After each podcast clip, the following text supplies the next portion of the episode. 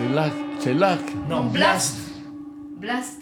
C'est un B là. Ah, c'est un B. Black. Blast. Blast. Blast. Blast. C'est bien, bien. C'est la, euh, la vie de Jean-Jean. La vie de Jean-Jean. La vie de Jean-Jean.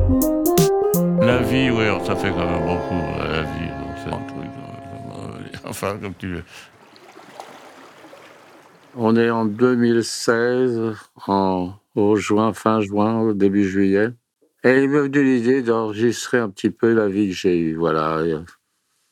Il y a- eu des trucs quand même assez sensationnels, des histoires assez courtes. Je veux que ça soit assez gai. Je raconterai beaucoup de choses très gaies, justement. J'ai un petit peu aidé tous mes amis, me disant ah, tu devrais le raconter, tu devrais raconter ci, tu devrais, tu devrais l'écrire. Mais L'écrire, moi, ça me dit rien, c'est trop long, etc. Alors, je préfère parler. Moi, j'ai toujours aimé le truc de conteur, là. Quand j'étais gosse, il y avait les petits vieux qui venaient à la maison, qui racontaient des histoires, et j'écoutais ça. Et le conte m'a toujours été. Donc, je vais raconter ça un petit peu, comme j'ai pas mal de bagou dans ce domaine pour, pour raconter des histoires. Eh bien, je vais m'atteler, voilà. Hein. Alors, je pense que je vais faire d'une certaine façon. Je vais, je vais faire ça en chapitres plutôt. Donc, je vais faire le chapitre euh, ma naissance, quand je commençais par raconter ma naissance. Je vais raconter ma petite enfance dans la rue Sainte-Anne, dans le milieu d'Hérital. Là, c'était tout le vieux quartier italien.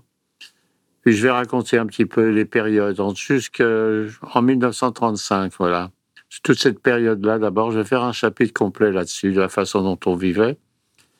Et ensuite, je ferai un, un chapitre sur 1936. Je tiens beaucoup à ce, à ce passage de 36 à 38. Hein. Vraiment, pour moi, c'est, quelque chose de très important dans ma vie.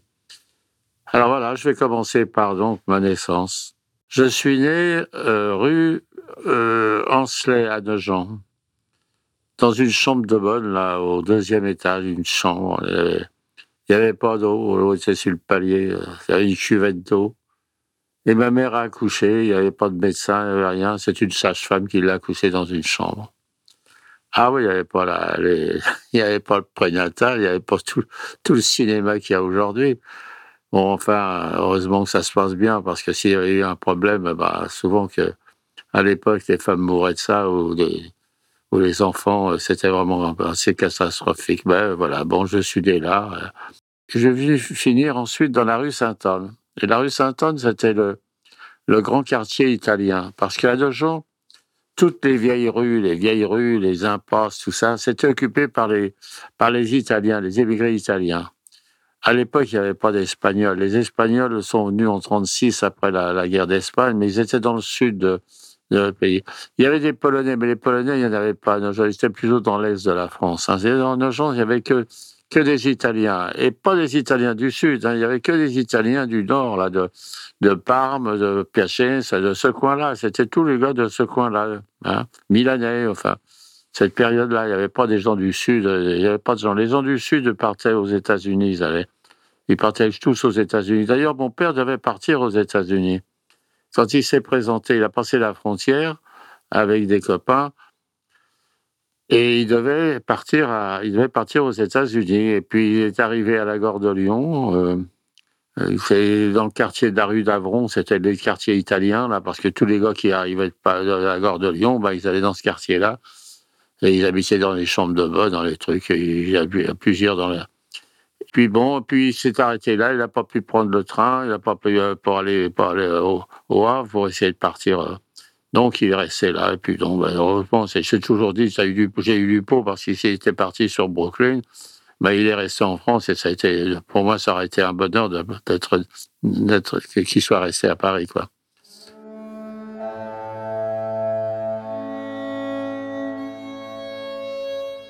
Et donc, il est venu finir dans la rue Sainte-Anne, dans ces vieux quartiers. Alors là, on habitait dans le vieux quartier italien. Alors, on habitait dans, au premier étage, dans une vieille baraque. Il n'y avait pas d'eau, il n'y avait pas d'électricité à l'époque. Et on habitait dans un deux pièces. Les pièces faisaient 3,50 mètres sur 3,50 mètres ou 4 mètres sur 3 mètres, enfin. On n'avait pas l'eau au début. Je me souviens qu'on allait chercher l'eau à la fontaine. hein. Mais après, euh, on n'avait pas l'électricité non plus parce que le soir, souvent, ma mère me, me, donnait, je me rappelle de ça, me donnait un chiffon. Et avec un chiffon, j'essuyais les, les lampes pigeons là, qui nous faisaient de l'électricité. Alors, ça faisait de la suie sur les, sur les, sur les tubes. Alors, je, j'avais passé un chiffon et j'enlevais la, la suie pour, pour pouvoir s'éclairer. Euh, la, la, l'électricité, je me souviens pas quand elle est arrivée. Et j'ai une anecdote sur l'électricité assez marrante d'ailleurs parce que Jean-Jette, euh, une grande amie, elle habitait dans un quartier ouvrier, elle, de Champigny. Et quand on a, lui a mis l'électricité, elle me racontait que euh, tous les mômes appuyaient, ils éteignaient, ils appuyaient, ils allumaient, ils éteignaient, ils allumaient. Il y avait la mère qui criait Arrêtez avec vos conneries, vous allez casser cette électricité. oui, on en était là, oui. Hein. Bon, enfin, c'était très drôle. J'ai eu l'électricité, donc. Bon, l'eau courante est arrivée un peu plus tard en même temps. Bon, on n'avait pas la, pièce, c'était on avait la grande pièce. Mon père couchait dans la chambre. Il avait un grand lit. Il y avait une très grande armoire en bois, je me souviens, on mettait tout dedans. Et on avait une cave voûtée en bas, et là, on mettait ce qu'on avait dans un, dans un grand quartier, euh, dans un, un grand placard, là, avec euh, du grillage, on mettait le, les marchandises, vous voyez, on mettait le vin au frais euh, dans les caves voûtées, c'était.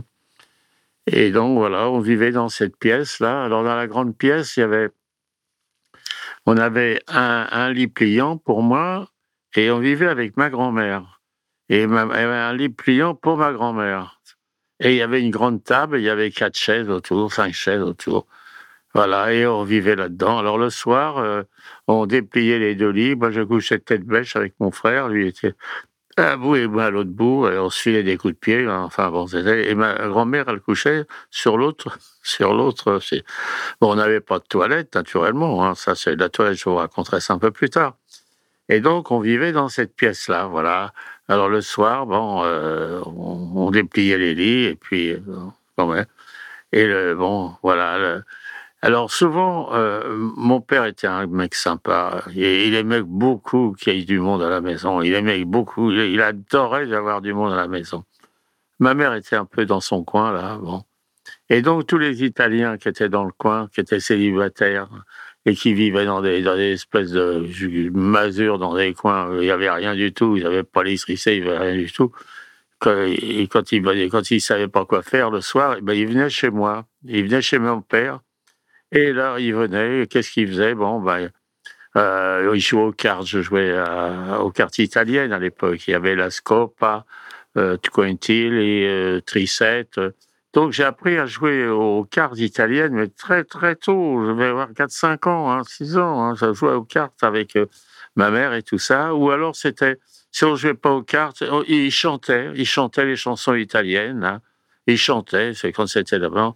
Et il y avait toujours un gars, un gars, je me souviens, un type, il, il, avait, il devait savoir lire lui, parce que mon père était illettré, il savait ni lire ni écrire. Et les gars qui venaient non plus, mais lui, il avait dû avoir, il devait il devait, il, devait, savoir lire parce qu'il racontait des histoires et on était là, on écoutait ces histoires. Et tout ça, ça restait jusqu'à 9-10 heures du soir et hop, euh, tout après, hop, on dépliait les lits, hop, euh, et on se couchait. Et alors, c'est assez marrant parce que mon père accrochait sa veste derrière la porte, on accrochait les, les manteaux étaient contre les murs, on accrochait tout ça au, pied du mur. Et, ma, grand-mère, elle, fouillait dans la poche de mon grand-père elle lui piquait des cigarettes et elle fumait. Alors j'entendais mon père criait Hé, hey, hé, hey, elle fume là, elle, hey, elle fume. Elle fume. Alors, ma grand-mère était emmerdée parce qu'elle elle fumait la cigarette dans le lit, mais mon père, il sortait l'odeur de la cigarette qui arrivait dans la chambre. Ah, la petite vieille. D'ailleurs, c'était assez drôle, la petite vieille. Elle allait chez mon, mon l'épicier, c'était, Claude Praty qui est devenu mon cousin après. Je raconterai les histoires sur Claude Prati. C'était donc c'était un épicier franco-italien, ce qu'il s'appelait là. Et, on allait là-bas et puis on allait acheter un crédit hein, parce que à l'époque mon père travaillait 10 et 12 heures par jour et c'était 6 jours par semaine. Hein, et, et, on n'arrivait pas à la fin de la semaine. Hein. On n'arrivait pas à la fin de la semaine et je, le jeudi, mon père il m'envoyait euh, bon, euh, ma mère disait, va acheter chez à crédit, il fallait acheter crédit. Alors moi je gueulais, c'est toujours moi qui vais acheter à crédit, tout ça, j'aimais pas. Alors j'allais chez Claude Praty, j'ai, bonjour monsieur, ma mère, je voudrais un, kilo de farine, de maïs, un kilo de pommes de terre, un kilo de pâtes, et ma mère, elle a dit qu'elle paiera samedi. Alors, il écrivait, il faisait une ardoise, et je ramenais ça à la maison, voilà. Et avec ça, on faisait... alors c'est assez rigolo, parce que quand je vais à Auchan maintenant, et que je vois tout ce que je mets sur le, tapis, là, j'ai dit, alors souvent je dis ça des fois à des gens qui sont à côté de moi. Vous voyez ce que je mange? Eh ben, Quand j'étais gosse, j'allais avec ça, on faisait la semaine, regardez ce qu'il me faut maintenant pour manger. Et eh oui, c'était toute une vie. Mais nous, il n'y avait pas de gros cul, hein, par contre, hein, les gros culs, on connaissait. Les, hein. Bon, les gros culs, d'ailleurs, quand on y pense, c'est les gros culs sont arrivés quand le Auchan est arrivé. Quand les grands magasins sont arrivés, les gros culs, les gros culs sont arrivés. Les femmes ont grossi, les gosses ont grossi grâce à Auchan. Ben oui, tout le monde menait un petit tu, allez hop, mettre un petit truc dans le chariot, et un petit truc dans le chariot, et vas-y donc, et vas-y donc, et tout ça, ça fait que aujourd'hui, euh, on est emmerdé avec ce genre de trucs. enfin, nous, c'était pas le cas, on risquait pas d'avoir des gros culs avec, avec ce qu'on mangeait. Hein. Bon, ben voilà, je vais faire un petit arrêt là, un peu. Si vous avez aimé ce podcast, n'oubliez pas de nous mettre des étoiles ou de le partager autour de vous ou sur vos réseaux sociaux. Blast est un média indépendant. Et si tous nos contenus sont en libre accès, c'est grâce au soutien financier de nos blasters et de nos abonnés. Pour nous soutenir, faire un don unique ou mensuel, rendez-vous sur blast-info.fr. Partagez. Voilà. Et likez. Likez.